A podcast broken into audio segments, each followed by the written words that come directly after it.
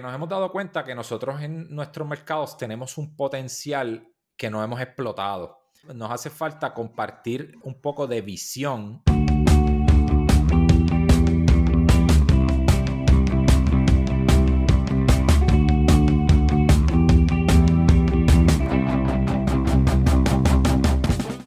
Episodio de e-commerce con Shopify, súper contento con los resultados que tuvimos la semana pasada, De verdad que, mano, ¿sabes? tengo que decir algo y te lo voy a decir aquí directo, que el tema de no sobrepensar mucho las cosas, yo creo que, que es una de las enseñanzas, ¿verdad? Que constantemente nos estamos llevando. Y, ¿verdad? Y les comento a los que nos están escuchando, eh, ve que hablábamos eh, hace varias semanas cuando estábamos planificando el nuevo lanzamiento del podcast, tenemos un recurso que le mandamos saludos, Cayo Rodríguez de México, que nos ayudó por mucho tiempo, ¿verdad? Y no tiene nada que ver con su performance de, trabajo. Es más un tema de nosotros de agilidad de interna, de que un día como hoy, una reunión que empezó a las 11 de la mañana, terminamos ahora a las 1 y 15, eh, y es que tenemos que, tú sabes, ok, tenemos un espacio de 45 minutos, estamos ansiosos por seguir compartiendo una información que, como ustedes saben, cambia súper rápido.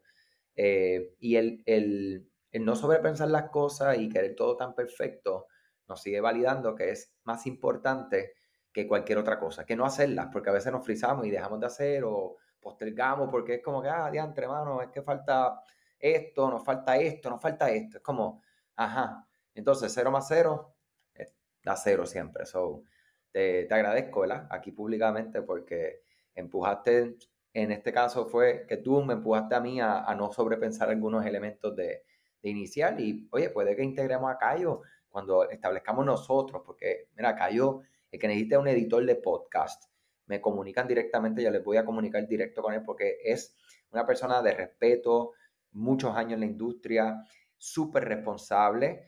Eh, es una cosa de la, a otro nivel y en verdad los que quedábamos mal éramos nosotros que no le entregábamos ¿verdad? En la frecuencia que era y el tiempo y después era una presión que teníamos nosotros acá internamente. So, eh, posiblemente más adelante nos integremos nuevamente, pero no nos detuvimos. Es como que vamos a hacerlo. Hay herramientas como Zencaster, como la que estamos utilizando. So, nada, un pequeño pensamiento ahí de, arranque. Sí, e, e, es, esa necesidad que tenemos de ejecutar, ejecutar y poder publicar lo antes posible y esto pues no, nos va a tomar un tiempito en lo que vamos organizando algunos sistemas, que podamos crear un flujo más continuo, pero tenemos ese compromiso de, seguir grabando estos podcasts, brother. Estos podcasts siempre son conversaciones que nos enriquecen a nosotros mismos. A veces discutimos ideas y tenemos, nosotros a veces tenemos unas conversaciones tan cool eh, y tan profundas a veces individualmente. Decimos, oye, porque esto no. Podcast por sí solo. Podcast, se dio un podcast en esta llamada, así que vamos, vamos a grabarlo, seguro que sí. Y oye, y otro tema es que, mira, las cosas cambian. Esto lo decimos tanto, pero es que no me deja de sorprender. Hoy es 8 de febrero que estamos aquí, ¿verdad? El 1 de febrero cambió el mundo del email marketing, ¿sabes? Sabemos, y los que no sepan, DMark, Google, Yahoo, qué significa, cómo me impacta, por qué me debo de preocupar. ¿sabe? Yo creo que eso es una de las cosas que todavía a ver, existen, ¿verdad? Distintas marcas que se han dado cuenta. Eh, algunas nos han, comunicado a nosotros, otros yo espero se estén comunicando con otros proveedores, otros expertos que sepan de este tema. Eh, y a lo que voy con esto es que la eficiencia, ¿verdad? La rapidez con la que cambia la información y que tenemos que comunicarlo, porque esto es algo que está ahí, está caliente, está afectando a todo el mundo que en este caso pues, utiliza Shopify Email. Eh, y otro tema que vamos a hablar hoy acerca de Shopify Editions, ¿verdad? Y perdóname, Shopify Email, Klaviyo, Shopify Emails, Yahoo, etcétera, o sea, la plataforma que sea. Sí, que hagan email en general, que hagan email en general. exactamente. So, no sé, ¿dónde tú quieres empezar? Este, hay mucha ya, ya, estamos tocando ese tema y, y, pues estoy bien, bien activo con ese tema. Precisamente estuve escribiendo un artículo hace unas par de semanas que publicamos, eh, hicimos un video en YouTube que curiosamente era en preparación a los temas y en estos días, después de la fecha, es que he estado recibiendo mucho feedback y gente, mira, este video me salvó la vida, este video está buenísimo. Lo hicimos, ¿verdad? Un video ahí súper paso a paso, entrando en un dominio que estábamos configurando, qué es lo que tenías que hacer, preparando, porque queríamos que todo el mundo lo, pudiera estar listo a este, a este tema. O sea, y básicamente es que Google y Yahoo eh, anunciaron en octubre del mes pasado, del año pasado, que iban a cambiar un poco, iban a ser más estrictos para los, lo que ellos llaman los bulk senders. Son personas eh, o marcas, empresas, este, grupos, lo que sea, organizaciones que envíen más de 5.000 emails en un solo día. Entonces ellos establecieron estos nuevos parámetros donde ahora van a ser más estrictos en lo que son las métricas de spam, ¿no? Eh, si tienes más de 0.03% de spam, o sea, 3 de cada 1000 emails que tú envíes te lo reportan como spam, pues te van a empezar a clasificar como un spam sender y pues eso puede afectarte que todos tus correos se vayan al spam. Oye, y hemos, y hemos estado viendo cuentas con las que trabajamos que estamos teniendo ese problema ahora mismo con Google, que no están llegando los correos prácticamente a los Y esto, y esto es una, una, duda que al propósito no, no, te la he hecho en una de nuestras llamadas podcast internas, como yo digo. Eh, ¿Sabe? Esto es después de haber ya implementado el DMARC, haber seguido los pasos. O sea que hay, hay un después, ¿sabe? Inclusive que se está viendo todavía está esto afectado. Sí, porque eso es una de las cosas que ellos estaban pidiendo.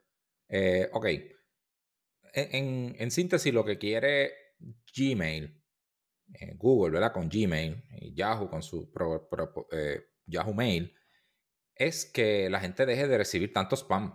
De hecho, estaba leyendo, ellos tienen unos filtros que bloquean el 99.99% del spam. Ellos bloquean Gmail específicamente bloquea sobre 15 billones de emails diarios de spam que, se envían, ¿verdad? Porque esto es una, un canal que por muchos años lo explotaron los spammers y de hecho por eso la mala reputación que se ganó el email marketing en los pasados décadas, ¿no? Porque ya eso era tierra de nadie, como decíamos, y, ya la gente ni respetaba el email. En, en, estos tiempos, Gmail empezó a establecer Gmail, ya, estos proveedores, que son los que continúan, ¿verdad? progresando, eh, empezaron a establecer filtros y, y, sistemas donde, mira, si tú no cumples con ciertos certificados de seguridad, el DKIM, el SPF, eh, y se han seguido añadiendo cada vez diferentes capas. Y, ahora, pues, existe una que se llama DMARC, que se acostumbraba a utilizar mucho más para correos corporativos y empresas de banco y que tenían, tenían unas metas de seguridad un poco más estricta, pues ellos exigían, ¿no? Y tenían ese, ese certificado de seguridad. Ahora, Gmail exigió, ¿no? Pues, si tú eres un box sender y envías más de 5.000 correos a cuentas de Gmail, pues debes cargar con ese certificado de seguridad de DMARC para que pues, añadir un layer ¿no? de seguridad adicional. Además de estas mejores prácticas, eh, básicamente son lo de mantener el spam rate bajo, o sea, eso obliga al sender a continuamente pues cuidar lo que envía, asegurarse de que las personas a las que le envían los correos están interactuando correctamente con ellos y, y si no, pues darlos de baja, porque si te excedes de ese punto 03, pues ya empiezan a irse más.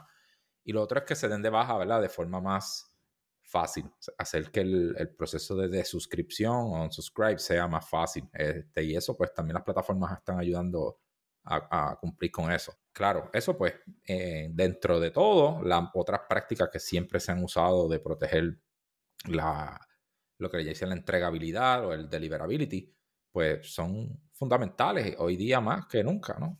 Yo creo que, oye, antes de hacerte esta pregunta, que otra que tenía guardada por ahí, eh, es, ¿qué significa? Hablaste de 5.000 correos, o sea, eh, una persona que envía 5.000 correos.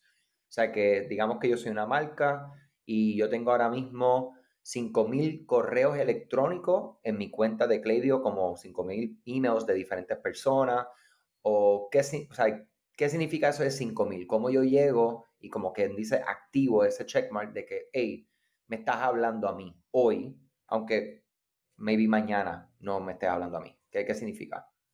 Sí, eh, pues que envíes 5.000 correos, o sea, envíes 5.000 emails. digamos, imagínate que tú tienes una lista de 4.000 personas en tu base y le enviaste una campaña a esas 4.000 personas. Pero por otro lado, tienes también eh, automatizaciones, que tienes un tráfico en tu tienda que está enviando y se envían diferentes automatizaciones, pues, series de bienvenida, carritos abandonados, búsquedas abandonadas. O sea, en un, día pueden haber múltiples, ¿verdad? Una cantidad significativa de personas en esas automatizaciones recibiendo comunicaciones particulares.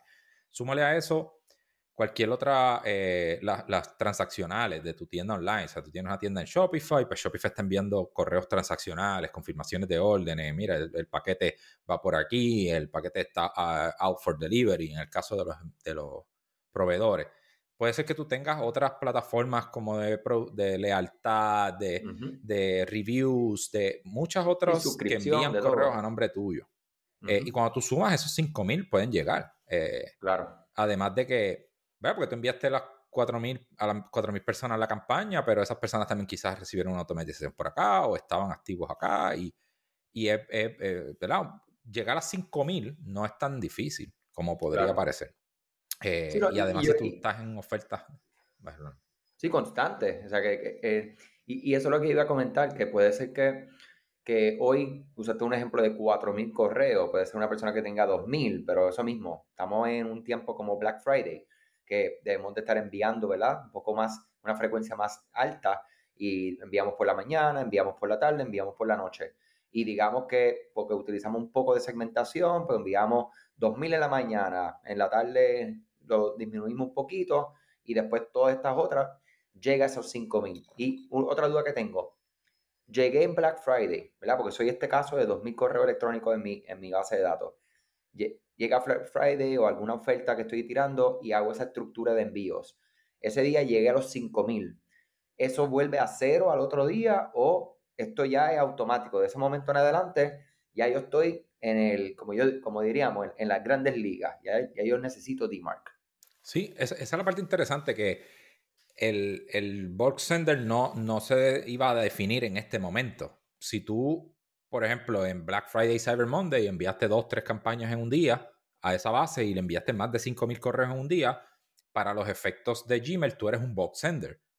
Que ahora ellos en, en febrero te van a empezar a medir con unas exigencias porque ellos te clasificaron ya a ti como un box sender en algún momento. Eh, y, y, como dices, si en algún día tú enviaste 5000, ya es como que, oye, esto es un box sender porque envío 5000. Aunque mañana envíes 500 o 100 o, lo que sea, ya tienes ese, ese label, ¿no? En un periodo de un día. Ese es como, como el, el threshold que ellos añadieron para que esto, esta persona es un box sender, así que le aplican esta regla. Sí, ya, ya pasaste a las grandes ligas, ya, eh, automáticamente, ¿verdad? Digamos que estas preguntas van para aquellos que nos están escuchando que se pueden pensar que están empezando, son más pequeños. Eh, definitivamente, si ya tú envías 5 mil en adelante, pues aquí no es opcional, ¿sabes? Lo que es DMARC, debes de evaluarlo, debes de mirarlo, miren su data, ¿sabes? Miren la data que tienen. Yo creo que es una de las cosas que muchas veces, ¿verdad? Nosotros lo vemos todo el tiempo que se falla, ¿sabes? La data no solamente es cuánto vendí, sino hay que mirar un poco hacia atrás. Y oye, y ese, es, esos picos hacia abajo que hemos visto en algunas de las cuentas post febrero 1 eh, han sido extremadamente interesantes, eh, por decir, eh, es como tú me dijiste, que, que, yo, ¿verdad? Porque para el contexto de todas las personas que nos están escuchando y no, no me conocen a mí específicamente y cuál es mi rol dentro de, digital, nosotros ofrecemos servicios de email marketing, en serie texto, desarrollamos tiendas en línea, utilizando Shopify. POS, etcétera.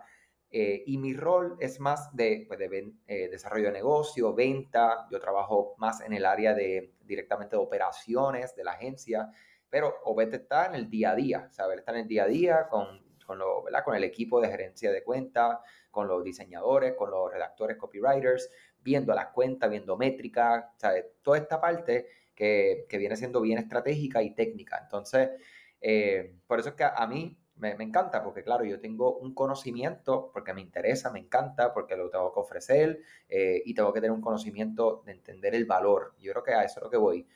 Si Obed, que nos está escuchando, creo que una cosa que nos eh, nosotros, nosotros entendemos el valor del correo electrónico, que al final del día es que tienes un contacto y hoy de una persona que interactuó con tu marca de alguna manera, ya sea que te dejó el correo electrónico, aún mejor fue que te compró ¿verdad?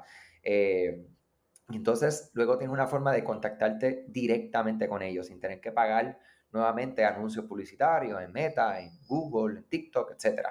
Entonces, además de eso, ¿por qué es importante que entendamos, maybe no hay que llegar a lo más técnico de DMARC, pero que entendamos qué es lo que nos va a afectar directamente si DMARC no está implementado en tu cuenta, si no estamos auditando esta configuración técnica y cuál, qué repercusión directa va a tener al final es lo que le importa a todos los negocios. Los que estamos en negocios, estamos en negocios por una razón, no es por open rate ni click to rate, es por dinero.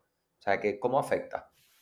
Pues mira, este, antes de entrar en, la parte de DMARC, DMARC ya es uno de los últimos layers, ¿no? Que son importantes en, esta, en este paso, porque casualmente ayer me escribe una, una emprendedora, ¿no? Una empresaria que tiene una tienda y me dice, mira, acabo de ver tu video y yo no tengo, yo no, yo enviaba mis correos desde con el label de Gmail.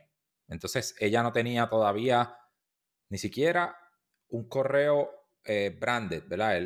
lo que es el from address de donde se estaba enviando que tuviera, cargara el nombre de su negocio. O el nombre de su dominio, de la tienda. O sea, ya eso es una parte.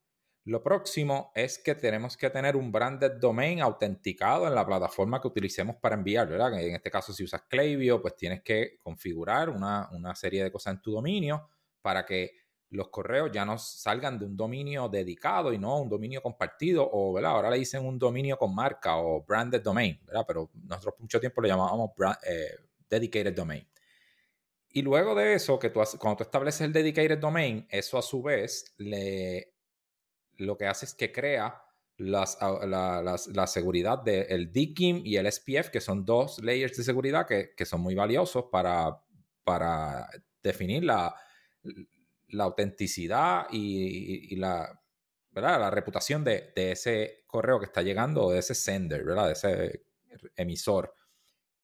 A su vez, ahora DMARC le añade esa otra layer de seguridad donde pues ya, ya son tres básicamente. Vamos a poner que en vez de tener un solo guardia de seguridad o dos, tienes ahora tres guardias de seguridad diferentes con unas especialidades distintas que están monitoreando y asegurándose de que esos correos vengan de gente auténtica y no de spammers, porque el problema es que mucha gente se hace pasar, ¿no? Te envían un correo que se haga pasar por esta otra persona y entonces pues ellos quieren machar que, oye, este correo realmente está a tono con el dominio oficial de esta empresa y, pues eso, eso es, importante. Hay otro layer de seguridad que en este caso no está siendo exigido, pero que sí se puede añadir, que se llama el BIMI, que es una, un layer bien interesante porque es cuando ya ese es como el, parece el estatus de verificado de una cuenta de redes sociales que le pones hasta un checkmark donde tú pones tu logo y está verificado que tú tienes propiedad intelectual de este logo y de esta marca y eso pues eh, está funcionando para marcas grandes especialmente. Pero pues estamos viendo que cada vez Gmail al final lo que ellos quieren es que las personas reciban correos que quieran recibir y que no se llenen los inbox de, correos eh, eh, necesarios. Ahora, contestando tu pregunta, ¿qué es lo que pasa? Si tú tienes este canal de comunicación donde pues te esforzaste mucho para que este usuario, este cliente, este prospecto, este pasado cliente te, tenga sus contactos para que tú como marca puedas proactivamente comunicarte con él y dejarle saber de información nueva, darle contenido, eh, comunicarle de ofertas, comunicarle pues tu servicio. Estoy aquí, simplemente mantenerte ahí presente en la mente de esa persona.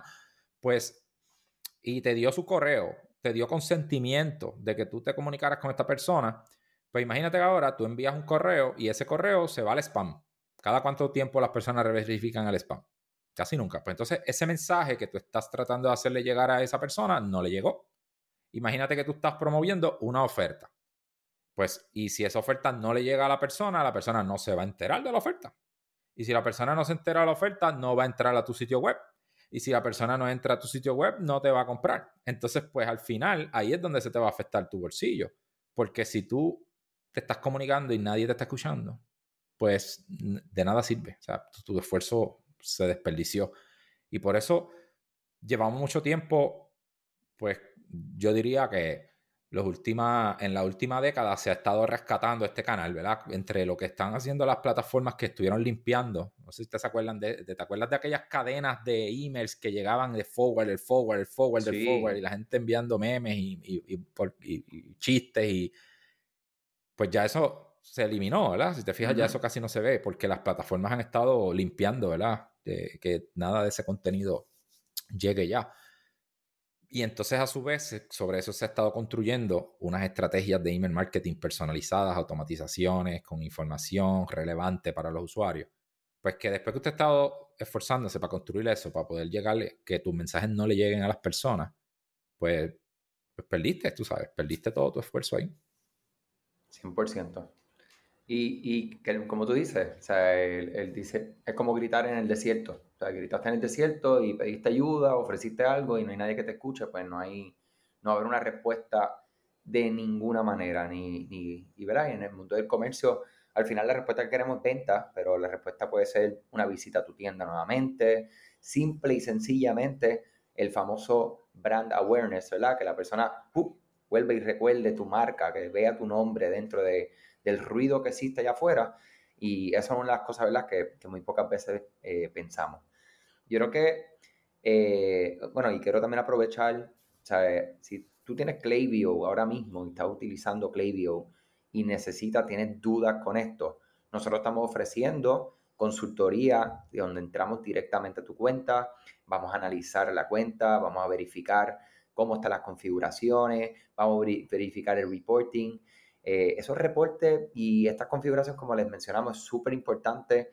Oye, y sea con nosotros, sea que ustedes mismos visiten el blog que está en nuestro sitio web, tenemos un video de YouTube, eh, tiene documentación, estoy seguro que hay un montón, tenemos a Humberto de El Email No Ha Muerto, que también ha dado contenido excelente eh, acerca de este tema, hay muchísimos colegas, eh, como ustedes quieran, como yo digo, Tú te puedes recortar solo o ir al barbero que te recorten, como tú quieras hacerlo. Al final, si tienes que recortarte, que te recorte. O sea que eh, estamos a la orden para eso. Eh, y si no, busquen ayuda, porque es un tema de que no, no llegue al momento donde tú digas una de dos cosas, que, esto es lo que va a pasar. Yo no, yo no tengo forma de predecir el futuro, pero aquí yo creo que hay una, y tú me corriges, Obed, como siempre yo te digo, y, y te doy permiso a hacerlo aquí públicamente. Yo pienso en estas esta, próximas dos cosas que pueden pasar. Yo predigo, el que no tome acción va a pasar dos cosas. Se le va a ir 100% casi, ¿sabes? La gran mayoría, por no decir el 100%, de los correos a spam dentro de los dos proveedores más importantes que son Yahoo y Google, que tú no quieres estar en problemas con ellos, eh, que no lleguen los correos y las comunicaciones. Entonces, simple y sencillamente va, a decir, ah, eso del email no funciona, yo no estoy ahí, lo mío es TikTok, esto, lo otro. Perfecto. Pues mira, que te doy la mano y, nos vemos más adelante. O va a ocurrir la otra parte que entienden el valor o tienen un concepto de lo que es el valor del email. Va a pasar esto porque no tomaron las precauciones y entonces vamos, vamos a tener que empezar un plan de rescate. Ustedes saben que siempre, cuando nosotros nos enfermamos, siempre, ¿verdad? Los planes médicos que el, el dónde hace el dinero el plan médico, en que tú pagues la prima y no te enfermes. Ellos tienen, no sé si ustedes han visto, una gran campaña en todo el tiempo aquí, de hecho, lo tengo aquí al lado, eh, ven y hazte todos los chequeos de laboratorio, mamografía, esto, lo otro, un montón de cosas para mujeres y para hombres, eh, libre de costo, ¿verdad? Eh, para verificarte una vez al año. Oye, ellos lo que quieren es hacerte el laboratorio, ese chequeo técnico de tu cuerpo para que no te me enfermes. Y si hay algo por ahí, detectarlo y saber si tengo que subir la prima después de una manera cautelosa o tengo que, eh, o, tengo que enviarte a un especialista. Entonces, esa persona, ¿verdad? Cuando llega a enfermarte, no es lo mismo prevenir una enfermedad que curarla. Para nada. No se escribe igual, eh, para nada. Entonces, yo predigo eso, que, que, son las dos, como que las dos situaciones más, más frecuente que vamos a ver que simplemente les va a pasar y esto no funciona y se van a ir en ese camino y el que pues no supo, ¿verdad? Y espero que te enteren en este podcast de alguna manera, eh, se, lo vio en sus resultados siendo impactado y tenemos que entrar en un plan de rescate. Que de hecho, te pregunto, plan de rescate. Eh, sé que estamos a ocho días solamente de esto salir en vivo, pero ahí se está comentando qué son posibles planes de rescate o demasiado temprano para hablar de eso? Mira, este, siempre ¿verdad? Hay, estrategias. Te, quería comentar de lo que acabas de decir. Cuando tú me compartiste esa idea, ¿verdad? Eh, eh, ayer en conversación que estábamos teniendo, después tuve una consulta con una empresaria y, me fui por esa misma línea. Y, y, también le comenté lo siguiente, mira, de esas dos porciones de la persona que va a decir, porque ella me lo, me, me comentó, oye, esto es bien difícil, este canal, y esto se me está haciendo bien difícil entenderlo y dominarlo, y claro está, o sea, es una empresaria que está en una etapa en la que no tiene recursos para contratar, ¿no? ¿verdad? Contratar una agencia que ejecute, pues, Le estamos dando unas consultas y dándole el apoyo para que ella misma pueda, ¿verdad? Con su propio tiempo, ¿verdad? Y sudor, ejecutarlo. Pero, pues, eh, es una, es una.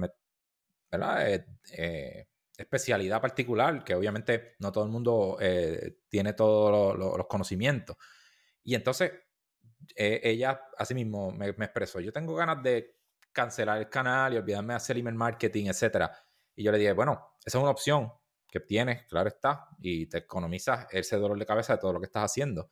Pero piensa en lo siguiente, imagínate que ella vende ropa deportiva. Entonces, imagínate tú que la suscriptora, eh, ¿verdad? específicamente a mujeres, esa suscriptora que tú tienes está suscrita a 10, 15 marcas diferentes de eh, ropa deportiva. Y ahora, con estos cambios que mucha gente no atendió, entonces ahora 10 eh, de, de, de las otras marcas se van a ir a spam, dejan de llegarle los correos y entonces las otras cinco ahora tienen más atención, más oportunidad de competir por el negocio de esta persona. El que se quede ahí, que ese es el tema, porque al, final Gmail está tratando de limpiar los inbox.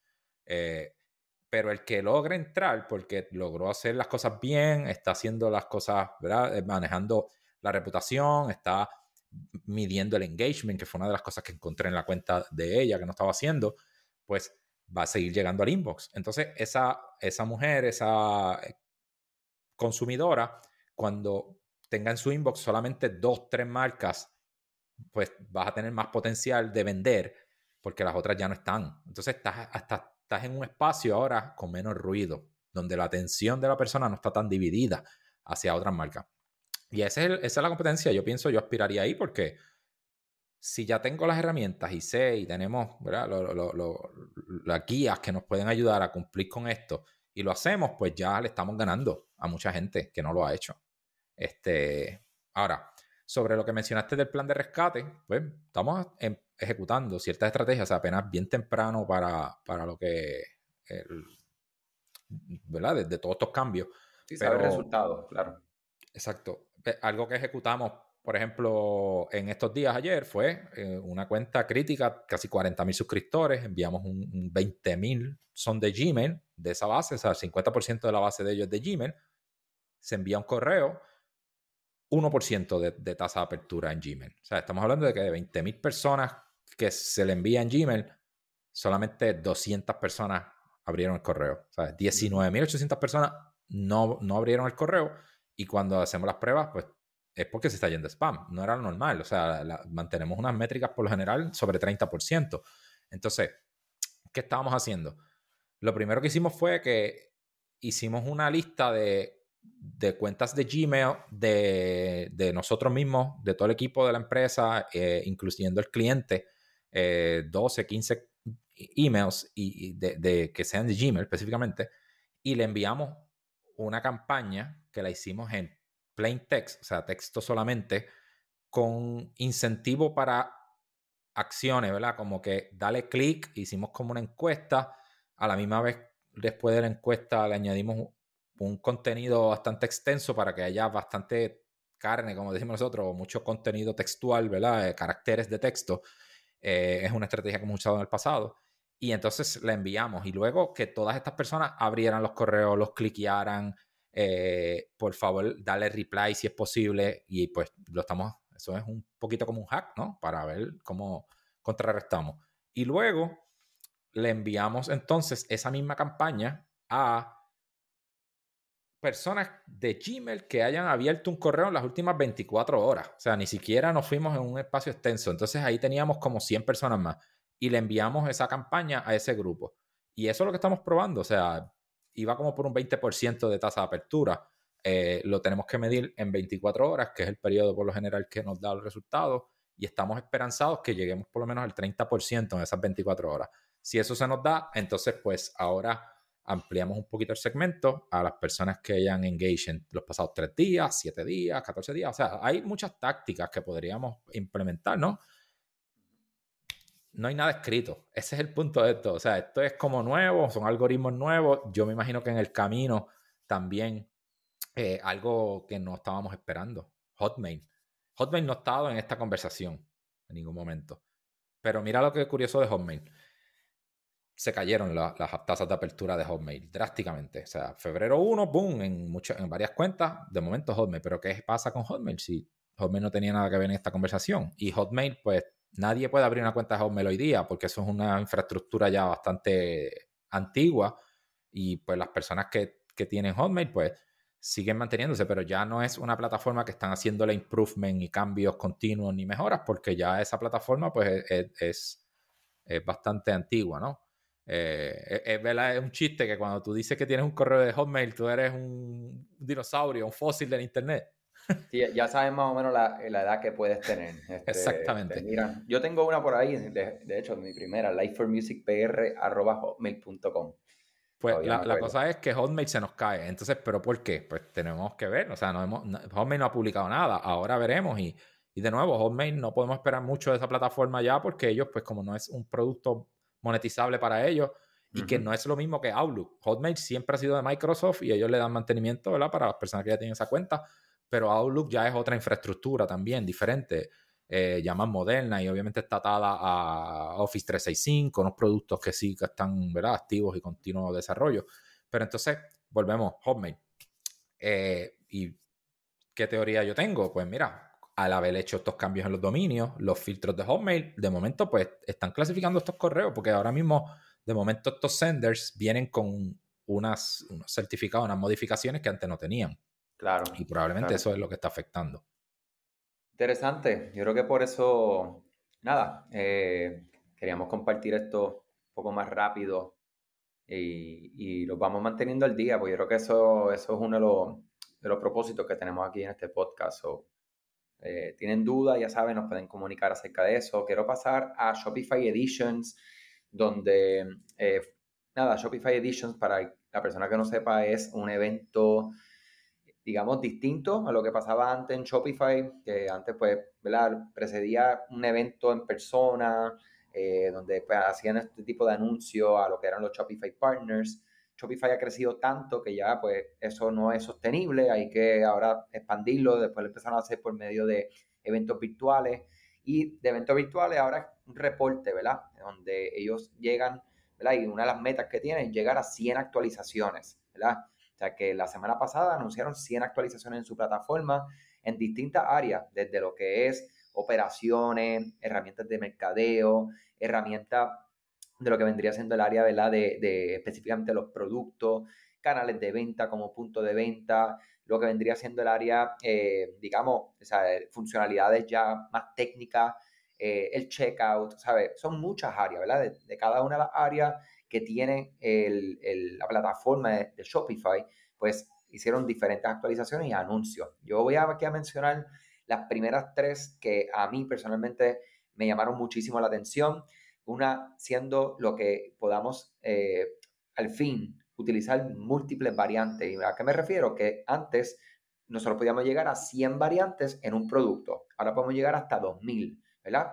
Esto. Que es algo que se va a anunciar, se va a sacar en términos de, disponibilidad a todos, los, comercios, pero eso ya lo están ya poco a poco sacando en más y más tiendas.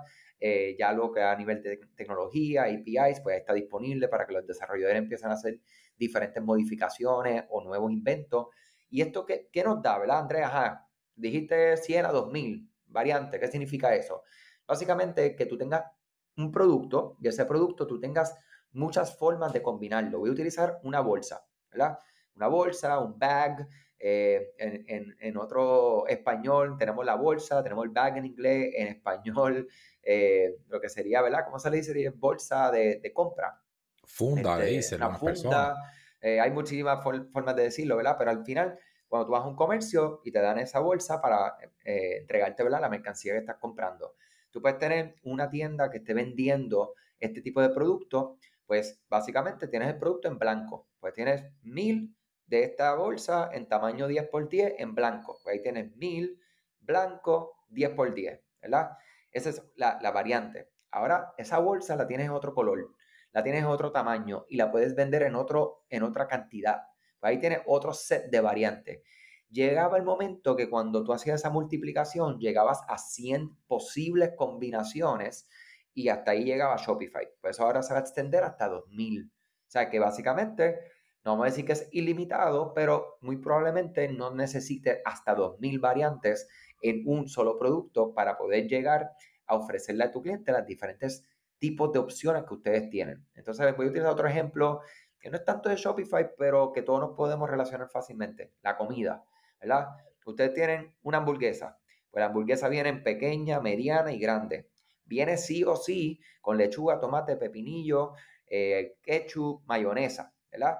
Eh, esa es la variante 1. Pero entonces la tienes en medium, o sea, en mediano y la tienes en grande. Ahí tienes tres variantes. Pero ahora tienes la persona que lo quiere el pequeño, pero lo quiere sin queso. Pues ahí tienes otra variante. Es el mismo producto con todas las mismas opciones o variantes y ahora sin queso. Ahí esa tiene otra forma de opción. Entonces imagínense, con ese, con solamente pan, lechuga, tomate, pepinillo, carne, queso, mayonesa y ketchup, tienes ocho opciones. O sea, de ahí ustedes pueden crear un sinnúmero de variantes. O sea que eso le va a dar al final mucha más este, granularidad a las opciones y a, lo que ustedes van a estar seleccionando. Dentro de lo que fue Shopify Editions, otra cosa que de verdad que me encantó es cómo nosotros vamos a poder tener editores de inteligencia artificial para editar fotografía, expandir lo que vendría siendo los títulos, las descripciones, que es algo que ya se estaba viendo, pero lo, siguen llevando a, otro nivel, ¿verdad? Con, la integración de inteligencia artificial en el comercio otra parte de integración de inteligencia artificial directamente a lo que es la búsqueda. Ese search, ¿verdad? Esa, barra de búsqueda, generalmente es una barra de búsqueda donde tú vas escribiendo y existe lo que es la búsqueda predictiva. O sea, que digamos que tú empiezas a escribir, a una tienda de ropa y empiezas a escribir eh, TR, pues él, él, va a empezar a asumir que es traje. Ok, pues él te empieza a presentar los trajes, productos, nombres con de productos que tengan la T y la R al inicio y tú sigues escribiendo y él te puede seguir dando diferentes posibles opciones. Eso está perfecto. Ahora, ellos están implementando la búsqueda utilizando la semántica, donde tú puedes empezar a buscar eh, un traje para utilizar en la noche, ¿sabes? De ese, ese tipo de búsqueda, donde le da enter y te va a empezar a dar resultados basados en ese tipo de búsqueda, que es una búsqueda que al final poco más humana, ¿sabes? Es como una interacción, Ese, ese, tipo de cómo, vamos seguimos llevando la interacción entre computadores y, humanos a que sea lo más humano humano posible.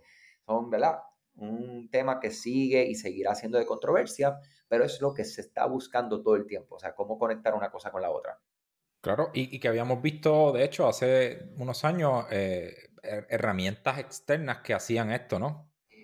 Eh, pero ahora el que Shopify traiga esto nativamente, o sea, eran herramientas costosas, estaban a veces una aplicación que hiciera esto costaba 100, 200 dólares mensuales, pues ahora Shopify integrar esto internamente, que, es algo que sabemos que siempre esa es el, la lucha de, cómo son, cuáles son los intereses de Shopify, si proteger a los desarrolladores o proteger a, a la gente, pero nos damos cuenta de cómo Shopify siempre va a priorizar al merchant, al, comerciante, por encima de, de, protegerle el negocio quizás a un desarrollador que creó algún tipo de aplicación, ¿no? Este, ¿verdad? Eso es otro tema, pero, pero sí, interesante.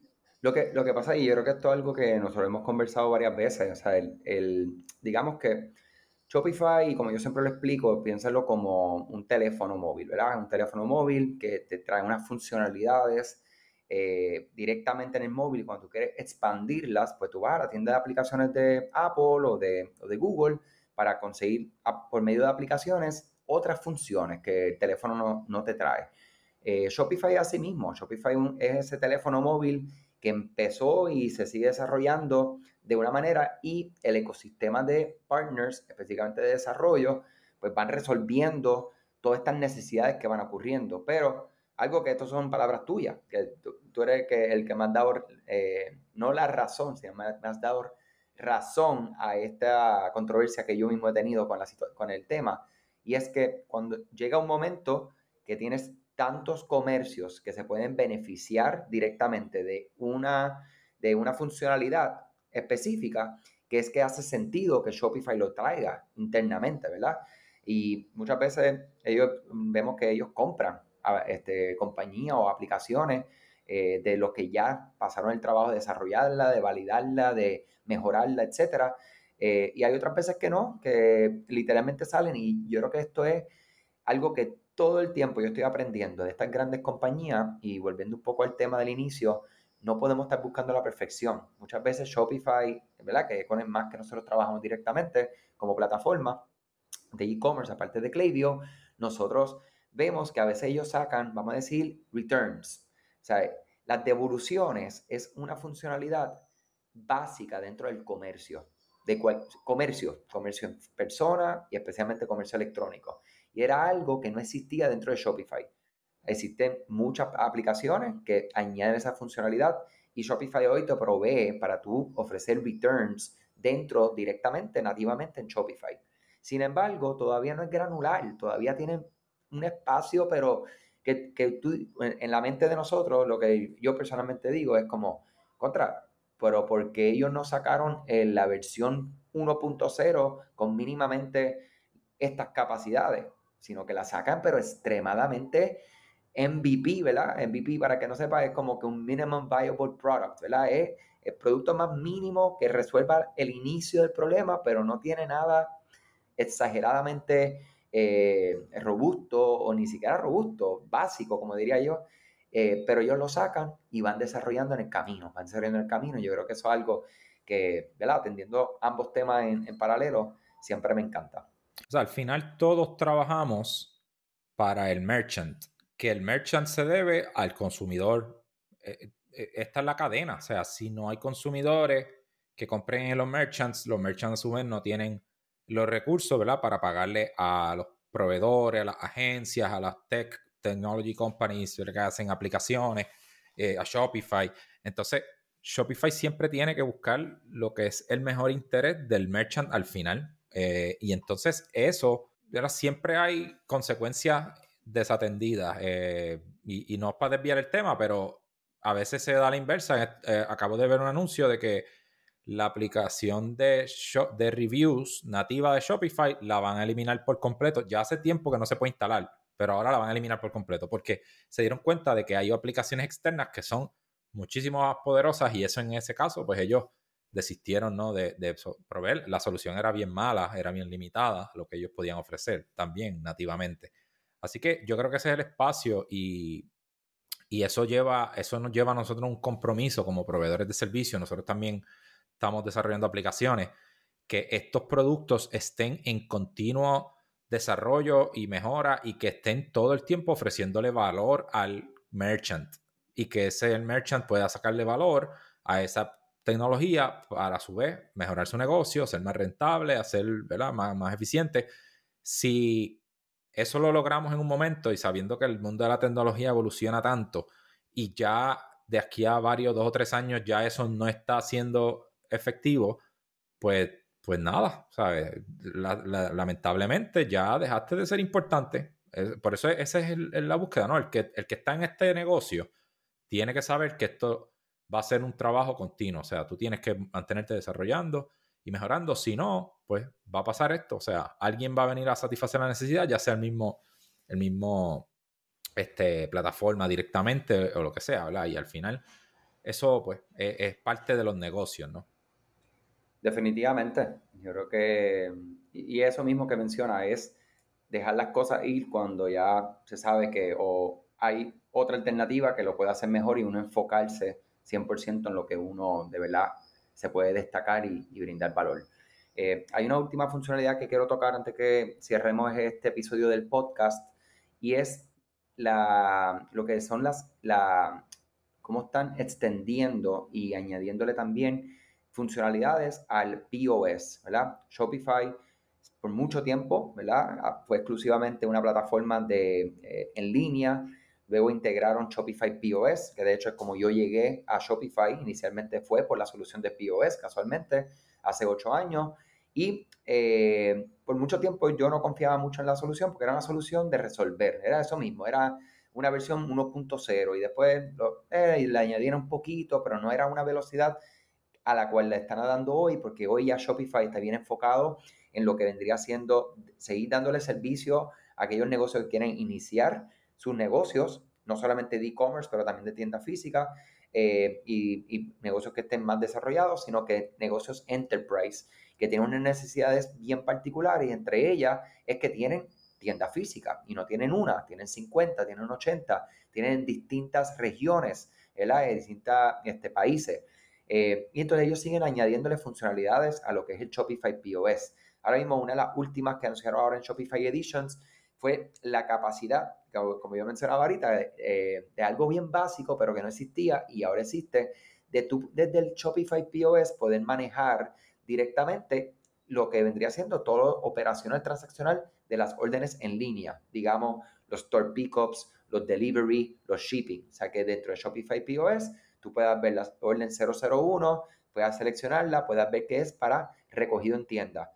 Puedas ahí mismo ver cuáles son los productos, quién es el cliente, recogerlo, empacarlo y darle la notificación automática para que el cliente sepa, hey, ya puedes pasar a buscarla. Igualmente si es delivery, igualmente si es shipping, que no requiera, ¿verdad? Antiguamente el comercio tenía que ir a la aplicación directa de Shopify de administrativo, ¿verdad? Que yo le digo la, la aplicación verde, que es la aplicación eh, principal, en vez de POS para poder hacer este tipo de función. Y entonces, pues también hay una limitante ahí porque si tienes más de una tienda, o vámonos que tienes una sola tienda, pero claro, esto es un problema para múltiples tiendas, ese comercio tenía que entonces crearle, si, ¿verdad? Al ser una tienda que el dueño es el que hace todo, no hay problema, pero cuando el dueño nada más tiene ya un empleado adicional, tiene que crearle, tenía que crearle un staff account para que pueda acceder y pueda hacer estas funciones eh, de operación diaria, bien básica.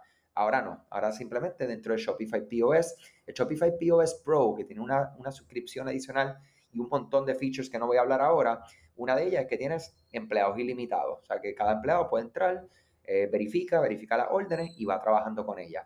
Y eso es una de las muchas eh, actualizaciones que Shopify anunció la semana pasada en Shopify Editions. Son 100 actualizaciones o sea que eh, vamos a dejar el enlace directamente en el episodio de lo que vendría siendo el, este podcast específicamente.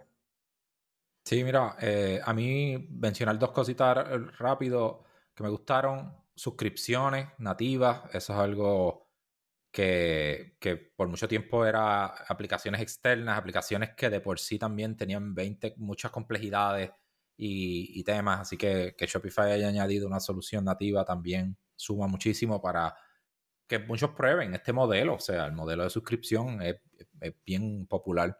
Los bundles también, bien interesante. A veces queremos hacer un bundle, pero que todo producto sea individual y que no se mezclen los inventarios y se haga un revolú.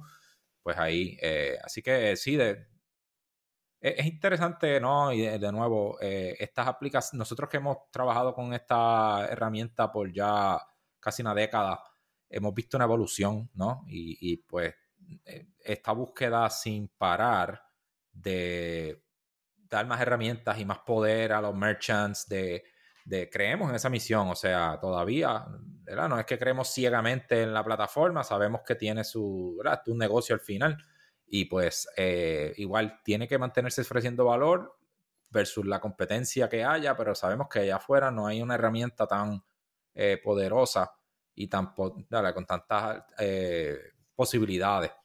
por eso estamos en este ecosistema, ¿verdad? Hemos apostado todo, básicamente nuestro, nuestra carrera, nuestra vida, nuestro, nuestros planes eh, han sido alrededor de este podcast, se llama e-commerce con Shopify, así que es porque creemos realmente en, la misión que tiene esta empresa de siempre darle el poder ¿verdad? A, los pequeños y medianos y, empresas en crecimiento a hoy día, ¿verdad? Como mencionamos, hablamos el episodio anterior, esta visión de Shopify de poder em, demostrarle a las empresas grandes que ellos están listos para darle pues tecnología que soporte sus negocios, pues eh, es una es una garantía para todos los sectores. Entonces, eh, sabemos que el mundo del comercio electrónico sigue siendo dominado por unas empresas inmensas, gigantescas, que, que pues eh, controlan. Pensemos en Amazon, Mercado Libre, Alibaba, o sea, entre esas empresas el mundo entero ya básicamente tiene casi el, la gran mayoría del negocio y el que existan estas tecnologías que le permitan a las pequeñas y medianas y empresas emergentes en competir y dar servicios y crecer, pues es algo que realmente es admirable y, queremos seguir apostando a esto y, apoyando esta misión.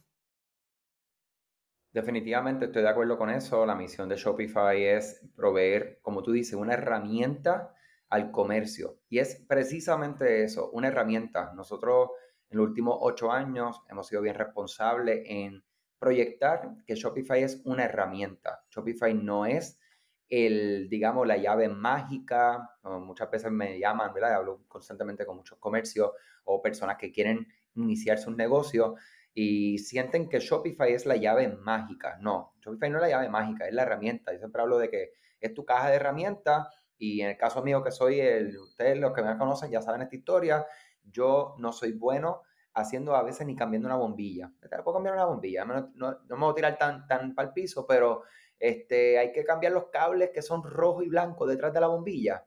Y ahí yo no me atrevo. Me puedes poner la mejor herramienta sobre la, sobre la mesa y no voy a poder ejecutar de la manera que es. Entonces, con eso lo que voy es que Shopify es esa herramienta que no podemos dejar atrás, adquirir conocimiento, adquirir las destrezas, que ¿verdad? con ese conocimiento aplicamos directamente para darle continuidad al negocio, entender el ecosistema del comercio electrónico, del comercio en general, las herramientas de mercadeo, etcétera. O sea que, eh, nada, súper contento, ¿verdad? De, todas estas actualizaciones que Shopify sigue dándonos y definitivamente sé que no se va a quedar ahí. Yo quiero invitar a todos los que no están aquí escuchando yo estoy tratando de hacer algo en TikTok, ¿verdad? Los que tienen en TikTok me pueden buscar Andrés Shopify Expert en, directamente en TikTok y es crear contenidos todo el tiempo, todo el tiempo, todo el tiempo ahí eh, constante. Igualmente que nos escriban andrés arroba ed-digital.com. En lo ves es igualito, obez arroba ed-digital.com. Sugerencia, lo que necesiten, si están buscando, ¿verdad? Quien los ayude con su negocio en línea directamente con Shopify o aún más específico con Klaviyo, email marketing. Estamos aquí para ayudarles. Eh, estamos proveyendo servicios sobre una decena de marcas eh, en toda la área. Estamos con alianzas bien, bien sólidas, ¿verdad? Con diferentes eh, agencias y colegas. Cuando necesitamos diseño más avanzado, tenemos Elia Manopla de, de, de, ¿verdad? de Simplify en Panamá, tenemos Alejandro Moreno, Get More allá en México, están buscando ¿verdad? ya uno, unas particularidades, estamos también con Sobify en Miami, que todo lo que es headless, este 3D, o sea, unas cosas bien chéveres que estamos desarrollando ahí con ellos, eh, nosotros manteniéndonos en nuestra especialidad, que es Klaviyo, que es ayudar con los canales directos de comunicación, como el email marketing. Entonces, eh, y no quiero que se me olvide para nada seguir invitándote si eres de Puerto Rico o si no lo eres y quieres unirte a nosotros el 2 de mayo en Hotel Sheraton. Vamos a tener el e-commerce Caribbean Conference, ¿verdad? Es un e-commerce Growth Caribbean Conference que va a ser un día completo desde las 8 de la mañana hasta las 6 de la tarde. Vamos a tener un salón principal con charlas, con discusiones, paneles de discusión. Vamos a tener presentaciones. Vamos a tener otro salón donde va a haber unos talleres específicos para la industria de la moda. Luego, talleres específicos para lo que es distintas industrias un poco más amplio en compra de publicidad, Google, email marketing, mejorar lo que sería el diseño y la, optimizarla para mejorar las conversiones, conexiones.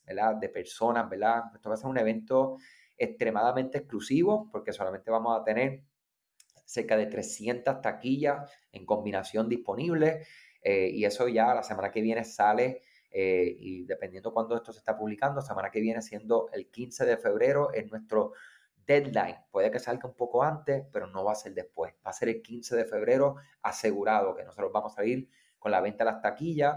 Eh, y nada, queremos invitarte a que seas parte. Si quieres ser speaker, si quieres ser auspiciador, estamos montando la agenda, estamos montando los últimos espacios de auspiciadores. Eh, queremos agradecer ya de antemano Shopify, Klaviyo, eh, eh, Arion, Arionet, proveedor de Internet importante aquí en Puerto Rico, Evertech, eh, que se está uniendo, estamos en conversaciones con otros, otros proveedores muy importantes que vamos a estar anunciando próximamente, o sea que nada, bien agradecido ¿verdad? por el feedback que hemos tenido en la primera ola, que es montar la agenda, montar los auspiciadores, montar el evento, el venue, Private Function, Omar Núñez, eh, una eminencia dentro de lo que es la organización de un evento, especialmente en el sector profesional como lo que es esto. Nosotros no somos los que estamos organizando el evento, nosotros estamos organizando agenda, estamos organizando la idea, pero él es responsable por llevar la ejecución y los detalles y aterrizarnos. Tú tienes que ir a un experto para que te aterrice, aterrice tus ideas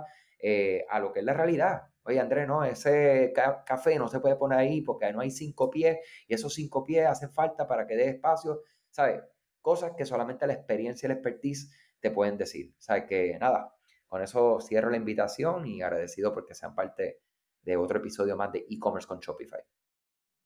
Excelente, gracias a todos y sí, ese evento va a estar increíble. Vamos a tener auspicia, eh, speakers, esa es la parte que estamos haciendo un llamado, porque estamos pues, convocando... ¿Quieres anunciar alguno de los que ya tenemos confirmados? bueno, tenemos a nuestro amigo Pancho Mendiola de, de, Somos Merchants, de allá de Monterrey, México. Eh, él va a estar con nosotros.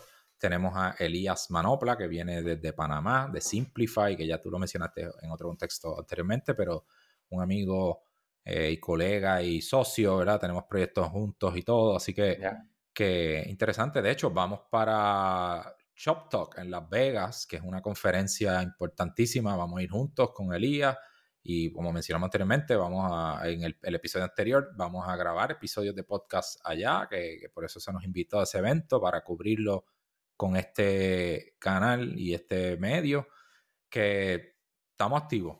Pero igual, o sea, queríamos traer una conferencia al Caribe, que es nuestra región, donde nosotros pues, tenemos nuestra presencia física mayormente, eh, pero con grandes proyectos, o sea, junto con estos colegas, eventualmente llevar algunas presentaciones a otros mercados, así que hay muchas cosas en, el plan a largo plazo para permitir que todas las personas que están en esta industria, en, hispanohablantes, eh, nos podamos juntar físicamente y compartir ideas, experiencias, inspirarnos juntos este, y aprender. O sea, eh, al final, nosotros, para nosotros ha sido catalítico esos eventos que nosotros hemos ido para cambiar nuestras perspectivas, nuestras metas. De hecho, gracias a los eventos estamos haciendo lo que hacemos hoy día, si no hubiéramos tenido esa oportunidad.